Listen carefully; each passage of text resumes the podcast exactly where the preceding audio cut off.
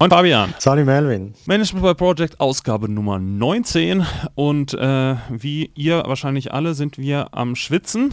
Ähm, nicht wegen der Aufnahme, sondern wegen des Wetters. Äh, wir hoffen, wenn ihr das hier hört, sitzt ihr irgendwie am Schwimmbad, Beckenrand, äh, am Strand, in der Eisdiele. Äh, wobei, nein, hoffentlich habt ihr in der Eisdiele was Besseres zu tun, als uns beim Quatschen zuzuhören.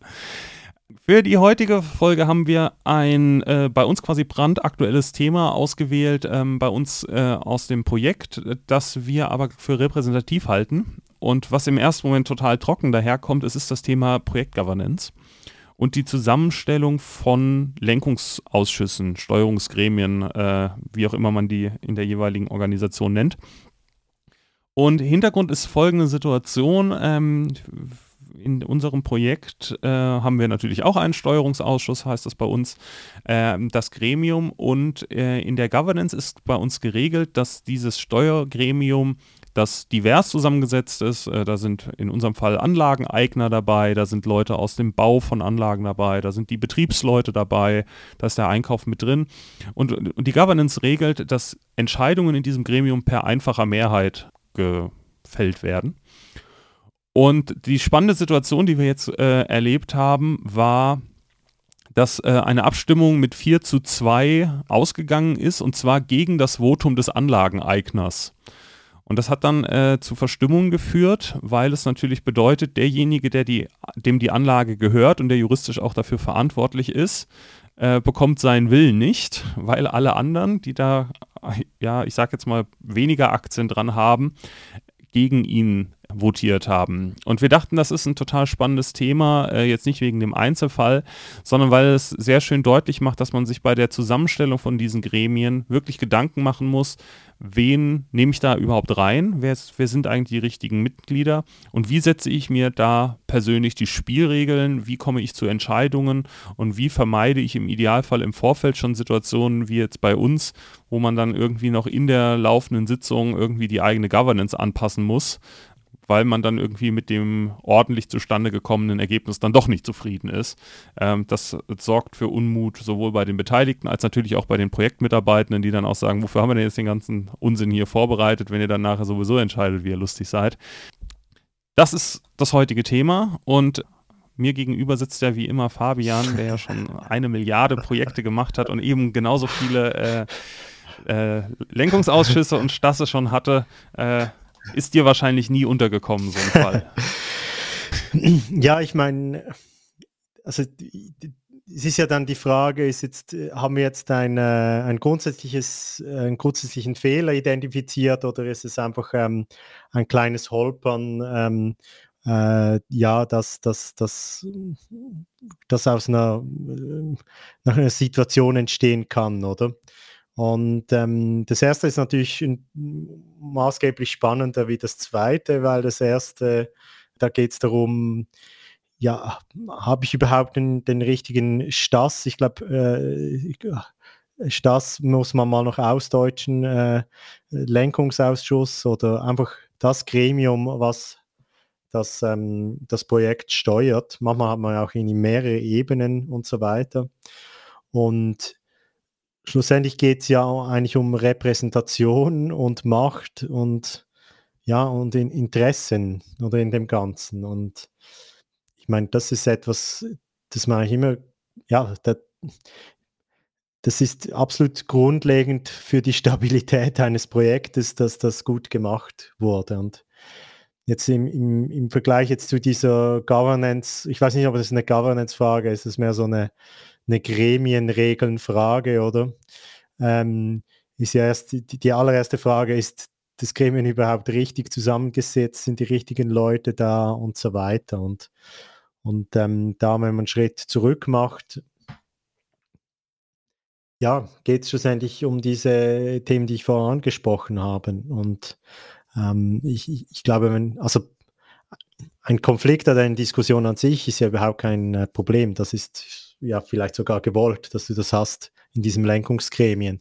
Aber die Frage ist, ähm, vielleicht die Grundsatzfrage ist, kann dieses Lenkungsgremium überhaupt das Projekt tragen, wo, mit dem du drin bist und kann es dich beauftragen? Hat es wirklich auch äh, dann die Durchschlagskraft, um gewisse Entscheide durchzubringen. Ich meine, das ist auch ein Szenario, was denkbar ist, oder? Also, weiß nicht, zu wenig hoch angesiedelt oder zu tief äh, oder zu hoch, meine ich, weil dann kein Verständnis für die Sachlage etc. etc. Und das sind so die Grundsatzfragen. Und ich, ich hätte die These, wenn du auf der Seite schon sozusagen näher im Optimum bist, dann sind dann auch so, so kleinere Hürden kein Problem, oder? Weil jeder in diesem Gremium wird dann verstehen oder aus seiner, aus seiner Interessenslage heraus eigentlich dann seinen Beitrag leisten können. Ähm, und das ist halt ein bisschen die Frage, ja, also ist, es, ist das ein Symptom einer grundlegenderen Ursache oder ist es einfach nur ein Symptom, äh, dass ich mir kurz das Bein angeschlagen habe? Aber du hast gesagt, ähm, relevant ist natürlich Schritt 1. Ne? Erstmal, wen setze ich denn da jetzt eigentlich in so ein Steuerungsgremium rein? Wenn ich jetzt so an meine Gremien zurückdenke, ähm, das ist gar nicht so einfach. Ähm, also es gibt ja so zwei Tendenzen. Jetzt mal die einen, äh, ich bin Fan davon, mach das Ding so klein wie möglich. Gibt aber auch äh, durchaus die andere Schule, die sagt irgendwie, ich muss jede betroffene Stakeholdergruppe irgendwie in so einem Steuerungsgremium repräsentiert haben. Ähm, Vorteile, Nachteile liegen, glaube ich, auf der Hand. Je kleiner das Ding ist, umso einfacher ist es natürlich zu handeln. Die ähm, Teilnehmer sind tendenziell näher an der Sache, weil man halt eben auch den Scope deutlich kleiner fassen kann. Man kann viele Dinge auch ohne größere Eskalation klären. Also du kannst es informeller halten, weil wenn es, ich sage jetzt mal, nur vier Leute sind, die hast du schnell alle dann mal bilateral abgeholt. Während du dann natürlich auch blinde Flecken hast. Also gerade wenn du dann, keine Ahnung, sagst, ich schenke es mir den nachher den Anwender ähm, mit in, in das oder den Kunden mit in so ein Steuergremium zu machen. Ich mache das nur intern. Dann hast du halt vielleicht hinten raus ein echtes Problem. Gleichzeitig verstehe ich diesen Reflex zu sagen, äh, wir nehmen jeden da irgendwie mit rein, damit genau das Gegenteil passiert, damit alle Themen von Anfang an auf dem Tisch sind, damit Inhalte breit diskutiert werden und so weiter. Aber breit diskutiert heißt halt, es ist zeitaufwendiger, es, du scheiterst dann, je nachdem, wie du das ausgestaltet hast, an, am Veto von irgendeiner Minderheit. Ähm, und das sind dann halt Probleme, mit denen du umgehen musst. Und ja, was ist da dein Rezept? Also wie, ja. wie, wie bastelst du dir den zusammen? Also mein Grundrezept ist, du musst wirklich die Powerbalance verstehen. Also ich, ich rede jetzt über eine Situation, wo du relativ gut verstehst, wo du bist und nicht irgendwie neu reinkommst und auch gut verstehst, wie, wie die verschiedenen Stakeholder funktionieren. Und da ist die Frage, die Power, was ist die Powerbalance? Und da, da darfst du auch das Projekt selber nicht vergessen, oder? Also manchmal, es gibt auch Projekte, die explizit die Aufgabe haben, ich nehme jetzt ein Extrembeispiel, ein Reorg-Projekt, oder? Das hat eine ganz andere Power-Balance wie ein anderes Projekt oder ein Projekt, das ich schon, also ja, ich habe auch schon Reorg-Projekte gemacht, äh, nicht eine Milliarde, aber eins. ähm, oder, oder, ja, und, oder, nah dran. nah dran, genau. oder du hast, äh, du, du, du, also etwas anderes, was ich auch schon gemacht habe, das ist wirklich Innovation, oder? Und dann hast du mehr das Problem, es, die können, die meisten in der Organisation können gar noch nicht ein Stake daran zu haben, oder? Weil es gibt es ja noch nicht. Also es ist, und, und das auch schon erlebt. Und deshalb meine generelle Antwort ist, hey, was ist die, die Power Balance? Weil wenn, wenn du die wirklich spürst, dann ist ja die real. Das heißt, wenn du dann eine Partei nicht drin hast, dann kann die echt blocken, oder? Und dann, äh, dann hast du echt ein Problem. Oder jetzt in Bezug auf, auf, auf unser kleines Beispiel, was ist die Powerbalance, die echte Powerbalance zwischen den Gremienmitgliedern? Und wenn die so ist, dass, dass jemand da dann eben sich durchsetzen kann, dann kann er sich eben durchsetzen. Ja, und also spannend ist eben auch das andere, dass, wo du merkst, äh, manchmal ist eben auch relativ viel Power in einem Projekt drin, weil es genau so sein muss, oder? Und ähm, ich glaube, man muss das ein bisschen respektieren, weil ich glaube, langfristig kommst du um das nicht rum, oder? Du kannst mal, du kannst mal ab und zu ein bisschen tri tricksen, irgendwie, weiß nicht, form formalistisch argumentieren und so weiter, aber wenn du etwas tust, wo der Widerstand dann groß, groß genug ist, ja, es heißt eben Macht, weil es eben dann auch mächtig ist und, und, und die Interessenslage effektiv da ist, dich zu bremsen oder in eine andere Richtung zu, zu bringen. Also ich habe da so, ich würde mal sagen, ich habe einen relativ pragmatischen Ansatz, oder? Ähm, ja, und, und der Rest ist dann für mich de, de, das Geschick des Bespielens, oder? Wann bespielst du wen und wie und wen überzeugst in welche Richtung? Für mich wäre auch noch so ein Lackmustest, ob du ein gutes Gremium hast. Hast du im Projektalltag ab und zu das Gefühl oder also sowohl bei dir wie auch den Stakeholdern in deinem Gremium sind, haben die das Bedürfnis ab und zu mit dir effektiv zu sprechen und du mit ihnen.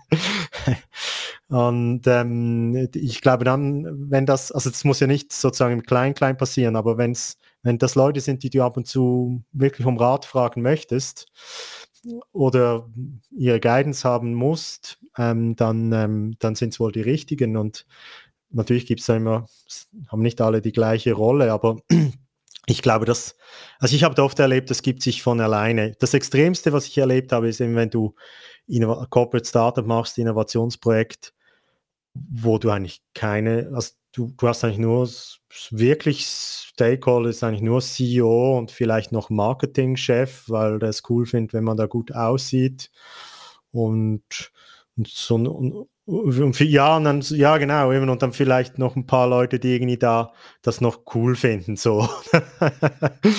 und das ist, das, also das tönt vielleicht im ersten Blick gut, aber das ist auch recht unangenehm, weil du weißt, keiner hat so richtig das Interesse, dich echt zu challengen, oder? Weil da würde ich gerne ist nicht Metier, das ist ein total oder? wichtiger ja. Punkt, den du gerade sagst, und das äh, äh, wird, glaube ich, auch viel zu wenig auch, auch in, in den Lehrbüchern und sowas rausgestellt oder in den Schulungen. Das Steuergremium ist ein Arbeitsgremium. Also das, es ist nicht ausreichend, dass das nur das Reporting ausnimmt, sondern das Steuergremium heißt halt auch so, weil es steuert. Das entscheidet und das ähm, können wir gleich auch nochmal drüber reden, es hat sich ja so ein bisschen eingeschlichen, dass der Projektleiter ist so alleine für alles verantwortlich. Der muss quasi immer alles hinbiegen und wenn es halt mhm. halt nicht funktioniert, ist der Projektleiter schuld. Nein, das Steuergremium hat genau diese Aufgabe. Das hat eine Supportfunktion gegenüber dem Projektleiter. Du, da sitzen ja Leute drin, die den Auftrag haben, hey, ich brauche Ressourcen und du hast Ressourcen, also stell die gefälligst zur Verfügung. Oder wir kommen hier nicht weiter, weil einer deiner Mitarbeiter blockiert, klär dieses Thema. Ähm, das, das ist ein, ein, mhm. ein sehr aktives Gremium. Da, da, da, ja, kann ich auch jeden nur ermutigen, die, die Teilnehmer da auch immer wieder darauf hinzuweisen. Ich komme nicht hierher und erkläre und, und leiste quasi Abbitte darüber für das, was ich gemacht habe, sondern wir designen hier die grundsätzliche strategische Ausrichtung dieses Projekts und ihr müsst mitdenken. Es ist eure Verpflichtung als Mitglied dieses Gremiums, auf Ballhöhe zu sein, zu wissen, was das Projekt tut, äh, weil sonst brauche ich euch nicht. Dann schicke ich euch einmal im Monat ein schriftliches Reporting mhm. äh, über den Zeit- und den, den Finanzabfluss ähm, und dann ist gut. Und ich glaube, das ist sowas, was wirklich immer zu kurz kommt. Ja, und, und, und das stimmt, und das, also da, da hast du einen absoluten Volltreffer. Und meine, meine Ergänzung zu dem wäre, und das ist etwas, was man zusammen, du musst es erlebbar machen. Also zu Beginn eines Projektes, oder? Du musst jeden erleben lassen, dass er Wirkung haben kann auf dich und das Projekt. Dass du diese Wirkung suchst. Und ja, ich, also es sind auch nur auch wenn es Chefs sind, sind es äh, leider auch nur Menschen. Wäre ja cool, wenn es irgendwie nicht Übermenschen ist ein belegtes ja, genau. Roboter, genau, auch nicht schlecht, oder? Und, und, und die, die müssen ja erleben, dass sie da wirken können. Und, und das andere ist auch, es muss ja auch dann, also wir reden jetzt zuerst mal über den Schönwetterfall und da sollte ja jeder in diesem Gremium das Interesse haben, dass du reüssierst, oder? Und Eben, das kann manchmal ändern und so weiter, aber grundsätzlich, glaube ich, hat jeder Projektleiter schon mal erlebt, dass diese Situation da ist, zumindest temporär.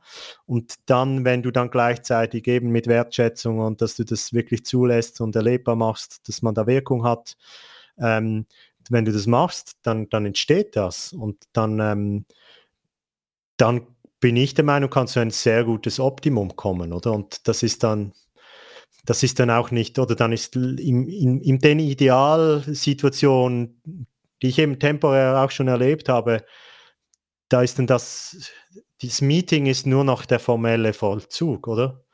Sondern am Montag rufst du einen an, sagst, hey, ich habe das und das, kannst du mir helfen? Sagt er ja, dann Dienstag den zweiten, am dritten sagst du, ja, ihr zwei solltet mal noch zusammen sprechen, das ist noch nicht geklärt, oder? Und äh, eine Woche später bist du in einem Gremium und, und alle zelebrieren noch ähm, äh, den Schritt, oder? Ähm, und das ist möglich, oder? Und das ist, ich, ich glaube, das, äh, das ist da, wo man äh, in gewissen Situationen unbedingt hinkommen muss, oder? Weil wenn du das nicht hast, dann ähm, werden, also ja, muss man nicht erklären, da wird alles viel langsamer, ineffizient etc. Und dann bist du auf einmal nur mit dem beschäftigt, oder? Und es ist dann auch so, dass, da kommst du dann auch in diese Klischee-Folienwelt, äh, wo, wo, wo du dann ja viel Zeit brauchst, um die Folien für das Gremium zu machen, oder? Und äh, das, äh, also ich glaube, also es, es, wird dann so mit gewissen Mod Methoden wird auch suggeriert, ja, es ist eine Methodenfrage. Nee, es ist, es ist ich, für mich ist das eine sehr menschliche Ebene, die, die da relevant ist, oder? Also entstehen diese Beziehungen, diese Zusammenarbeitsformen, mit welcher Methode du es machst, sekundär. Ja. Jetzt so, oder im, im Agile-Umfeld sagt man, ja, man macht dann das Big Room Planning zusammen oder was auch immer, ja, von mir aus. Aber du kannst, was nicht, kannst auch äh, jeden Dienstag Zigarre rauchen, wenn es das ist, was es ausmacht. ja. Kannst du es auch über Smart Contracting in die Blockchain schreiben. Ja, genau. ähm, ja, was, was ich auch noch ähm, ergänzen würde, weil das, was du sagst, ist, ist, völlig richtig. Es ist ja nachher auch so ein Mensch, menschliches Ding und ähm, spannend wird es ja quasi wirklich dann immer, wenn du in einer Krisensituation bist, wenn es dann eben mal nicht läuft. Und auch da gibt es ja quasi dann zwei Arten von Projektleitenden. Es gibt quasi die, die äh, bis zum Hals in Arbeit und Überstunden stecken und grün melden. Und es gibt die, die einfach, äh, you know what I'm talking about.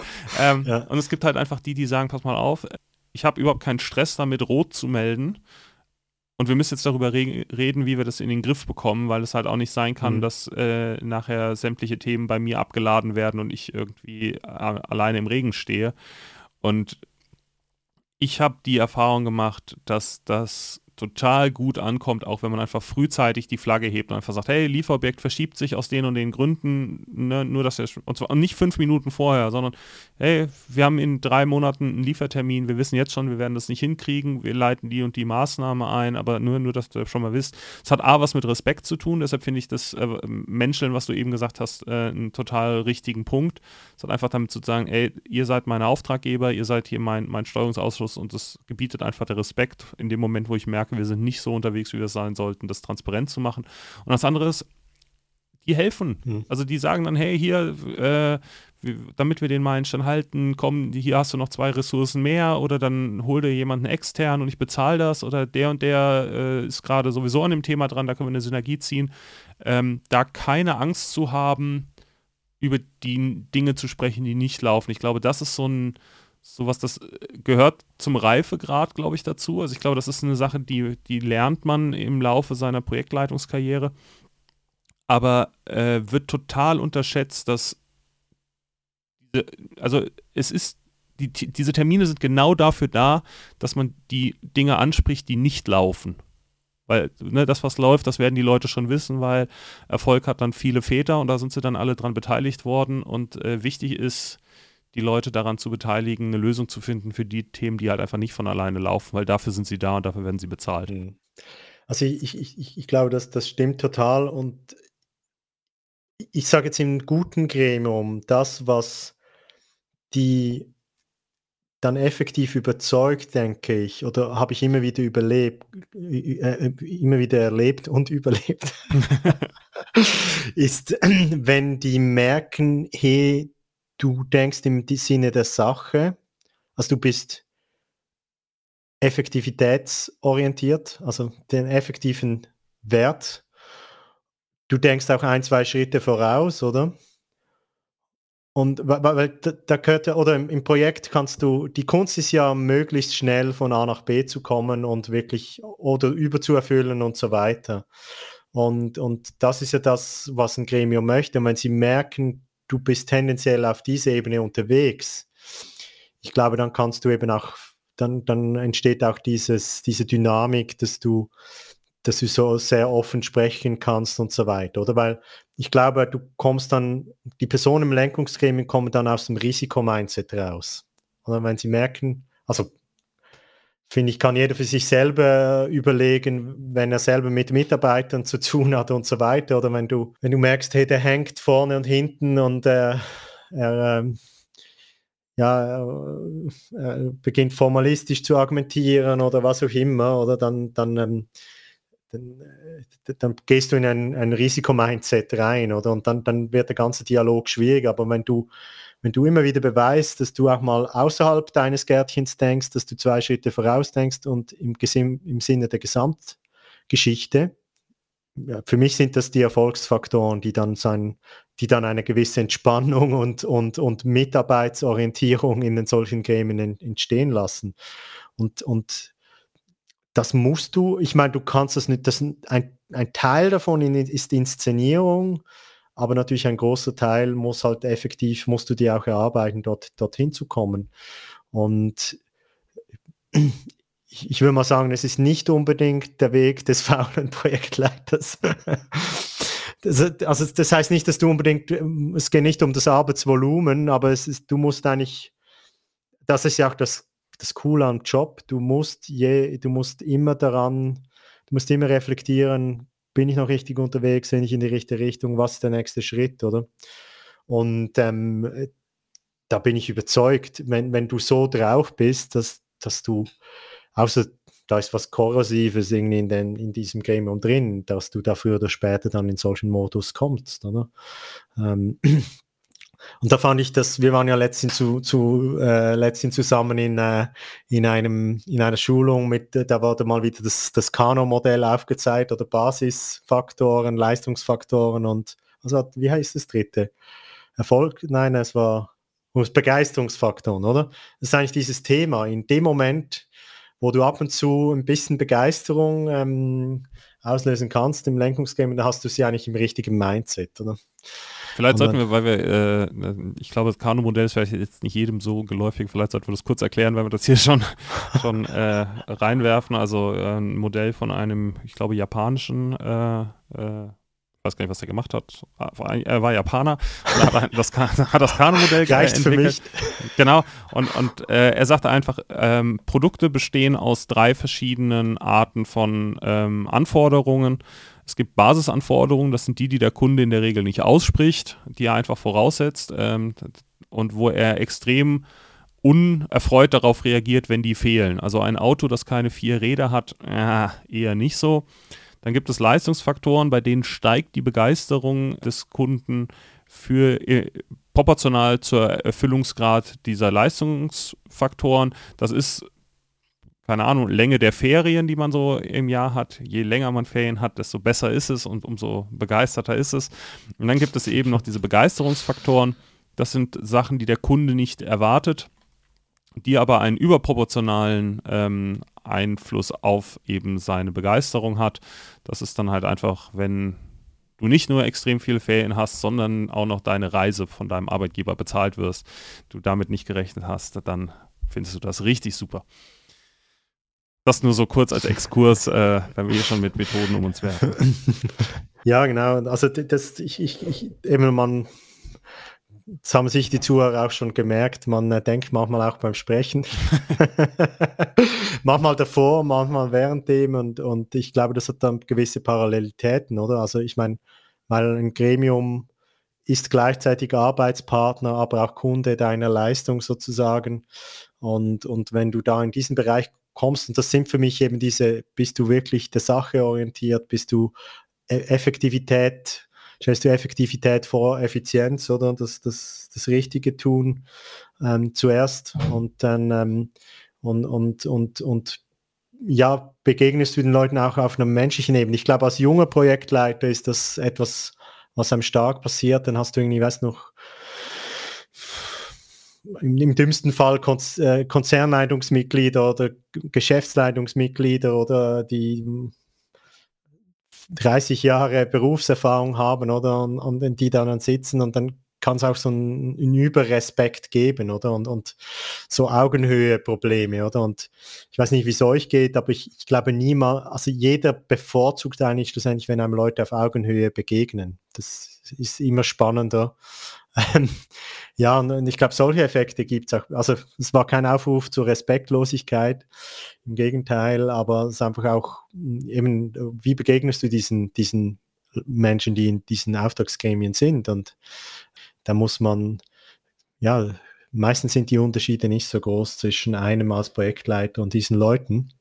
Und dann äh, sind es die Klassiker. Verstehe ich wirklich, was deren Pains sind? Das ist, ja, also es, Stakeholder Management kann ja im Lehrbuch auch so ein, so ein formaler Vorgang sein. So, check, ich habe aufgeschrieben, der hat die und die Interessen ich meine, wenn du, wenn du im Verkauf arbeitest, dann willst du dann, da, da gibt es dann solche, die sehr rationell dann da auch rangehen, da willst du noch wissen, was ist sein Lieblingsdessert und wie heißt seine Mutter und so weiter, oder? Also es geht schon auch eher in so eine Richtung. Wir haben äh, jetzt über den schönen Wettercase gesprochen und ich verkneife mir an der Stelle die Referenz zum tatsächlichen Wetter. ähm, wie steht es um Themen, die nicht gut laufen können? Ähm, also vielleicht auch da so die ein oder andere Erfahrung einfach, die man ja, sich einfach zu Herzen nehmen kann, wenn man gerade dabei ist, irgendwie ein Projekt aufzusetzen und sich zu überlegen, hey, wie organisiere ich mich denn da, wie, wie mache ich mein, mein Steuergremium. Mein Lieblingsthema ist äh, dabei äh, Feststellung der Beschlussfähigkeit. Klingt ein bisschen sperrig und klingt ein bisschen nach Parlament, aber es ist genau das, gerade jetzt Sommerzeit, Ferienzeit, die Leute sind nicht da, äh, man entscheidet sich aber irgendwie dann doch für die Leute, die da sind, weiterhin seine Gremientermine wahrzunehmen. Und auf einmal stellst du fest, dass du nur zwei Leute da hast, die irgendwie da sind. Äh, und die treffen dann Entscheidungen mit einfacher Mehrheit, wo du einfach sagen musst, so, das geht ja nicht. Also es ist einem relativ schnell offensichtlich, dass wenn ein gewisser Anteil der Leute, die in so einem Gremien sitzen sollten, nicht da sind, dann kannst du es halt auch lassen und absagen, weil das führt hinten raus nur zu Ärger. Das von Anfang an einfach vorzusehen und zu sagen, wann sind wir denn überhaupt beschlussfähig? Und dann halt eben, und da schließt sich quasi der Kreis zu unserer Geschichte von ganz am Anfang, wie treffen wir dann tatsächlich die Entscheidungen und gibt es Konstellationen, die wir einfach ausschließen wollen? Sich das vorgängig zu, zu überlegen, ist, glaube ich, wirklich wichtig, um ja, es kostet nachher einfach Energie, die dann für die eigentliche effektive Projektarbeit fehlt. Da ist dann keinem geholfen. Ja, das, das ist sicher korrekt, aber ich meine, es ist einfach auch zulässig, da mal, mal auszuprobieren, oder? Also vielleicht gibt es ja eine, gibt's eine schadlose Möglichkeit, entschlussfähig zu sein und, und ich weiß auch nicht, äh, je mehr man selber auch in so Gremien schon saß oder Einsitz hatte oder schon Vorsitz und so weiter, eben, das ist einfach ein sehr, es hat einfach auch seine eigene Dynamik, wie da das Geschäft läuft, oder? Und was, was, was mir da wichtig wäre, du musst echt darauf achten, eben, geht es jetzt gegen die Power Balance, weil das holt dich ein, oder? Und äh, wenn es gegen die Powerball, also auch die anderen Mitglieder, oder? also niemand, da gibt es keine Spaßlösung, wenn es gegen die Powerbalance geht. Weil ähm, ja, das, das, da wird dann ziemlich viel Motivation entstehen, oder? Weil ja, und, und sonst äh, finde ich völlig zulässig, da, also da es einfach auszuprobieren und dann, wenn nicht, muss du halt zurückkommen und sagen, pragmatisch sagen, ja, das war noch haben wir zwar schon mal so einen Vorentscheid versucht zu fällen, aber ist einfach noch nicht entscheidreif und dann äh, geht man in die nächste Sitzung, wo dann alle da sind und es ist einfach sehr wichtig, da gut zu erklären, oder? Und du musst da ein bisschen vorsichtig sein mit der Motivation, oder? Also in solchen Gremien solltest du, da, da geht es ja um Transparenz, oder? Und ähm, natürlich gibt es ganz viele rhetorische Tricks und Überzeugung und was auch mehr, Lobbyarbeit vor etc. und so weiter. Aber im Gremium selber ist, glaube ich, sauber spielen das, das A und O. ähm, ich glaube, das, also, ich glaube, das lernt man relativ schnell, dass ein anderer Weg schwierig ist. Ähm, das habe ich, also, also ich meine, das kennt ob jetzt das ein Fußballverein ist und seine Entscheide fällt oder, oder irgendwie ein, äh, ein Konzernleitungsgremien, da, das sind die, meiner Erfahrung sind die Regeln erstaunlich identisch, oder? Ja. außer die Power Balance ist, äh, es gibt natürlich auch Fake-Gremien, oder? Das gibt es natürlich auch. Ja. Aber in unserem Kulturkreis äh, zum Glück nicht so verbreitet. Ja, gut. Ich glaube, das ist so für den Moment das, was es dazu zu sagen gibt. Zumindest fällt mir jetzt nicht noch viel mehr ein, was gewinnstiftend ist. Damit äh, verabschieden wir uns für diese Woche. Wir hören uns wieder in zwei Wochen. Freut uns, dass ihr zugehört habt. Schöne Sommerferien. Ja. Genau. Bis dann. Macht's gut. Ciao. Tschüss. Ciao.